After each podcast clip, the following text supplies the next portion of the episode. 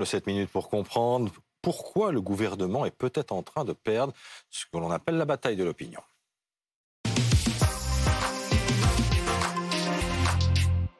On en parle avec Amandine Atalaya, éditorialiste politique à BFM TV. Fabien Giza, un patron qui fait grève, c'est le directeur des courtiers toulousains. Il a fait grève pour la première fois il y a pile une semaine contre cette réforme des retraites. Et on en parle avec Bernard Sananès.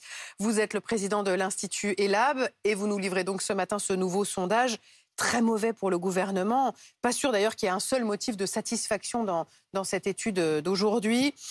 71% des interrogés pensent que la réforme sera votée. Ça, on va en parler dans un instant. Mais ce sondage, c'est d'abord une vraie défiance à l'égard du gouvernement. 59% des Français s'étaient déclarés opposés à la réforme le jour de sa présentation. On est à 72%. Ça fait 13 points de plus en 15 jours, quasiment un point par jour. Le gouvernement ne parvient pas à contenir hmm. la progression de l'opposition. L'opposition à la réforme, elle est maintenant majoritaire dans toutes les catégories de population, 80% chez les actifs chez ceux qui travaillent, avec un point mmh. qui est très intéressant, il n'y a quasiment pas de différence entre l'opposition chez les cadres ou dans les milieux, ou dans eh les milieux populaires. Et enfin, on voit une chose, le gouvernement a dit c'est un problème de pédagogie, c'est beaucoup plus compliqué que ça, parce qu'on a posé la question aux Français, ils connaissent les grandes lignes de la réforme. Mais quand ils disent qu'ils connaissent, est-ce qu'ils la connaissent vraiment? Oui, on a testé mesure par mesure, vous le verrez, le, quiz est là, est disponible sur le site BFM TV, ils la connaissent pour près de 6 Français sur 10, pas forcément dans tous ces détails, parce qu'elle est compliquée, Bien sûr. mais en tout cas, que l'on soit opposé ou favorable à la réforme, ce n'est pas le degré de connaissance qui est la variable, donc ce n'est pas un problème de pédagogie, c'est plutôt évidemment un problème de conviction. Alors Amandine, c'est vrai, plus le gouvernement parle, plus on fait des mmh, débats, mmh, notamment sur mmh. BFM TV, plus donc on, explique, Moins, les Français sont convaincus.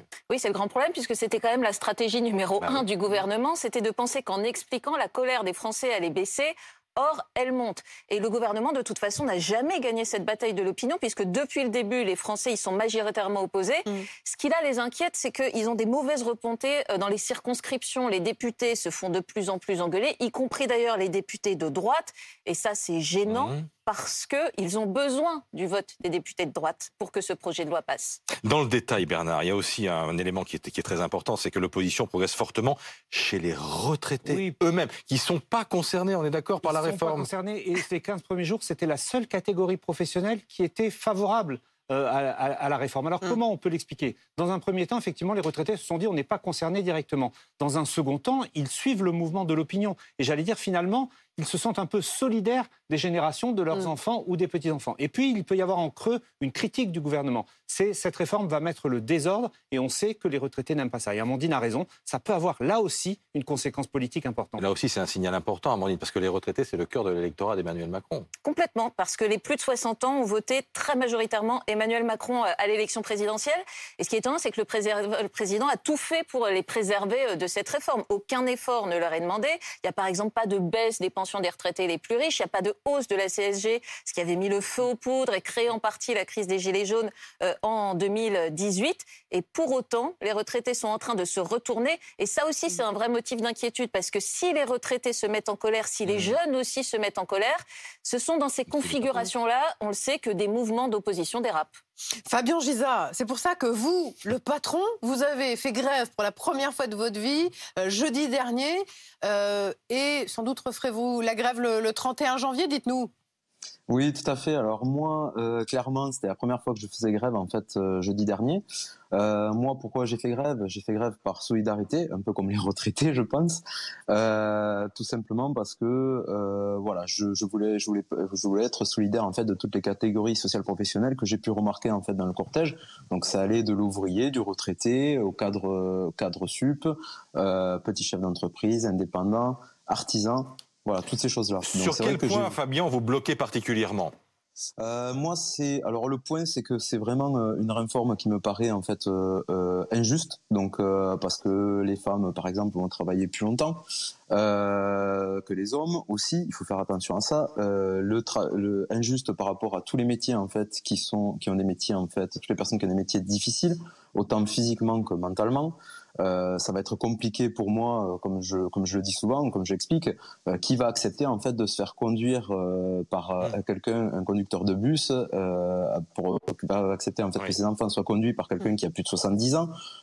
idem pour un chirurgien qui va avoir plus de 70 ans, même si au demeurant il y a beaucoup de chirurgiens qui sont très bons mm. après les 60 ans.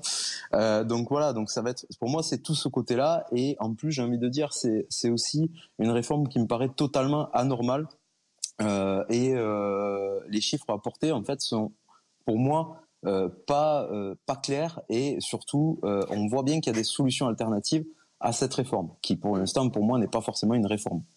C'est fou parce que quand on entend Fabien, on se dit mais il n'y a aucun argument de l'exécutif qui prend. Est-ce qu'on peut réécouter Elisabeth Borne il y a quelques jours qui martelait que sa réforme était juste?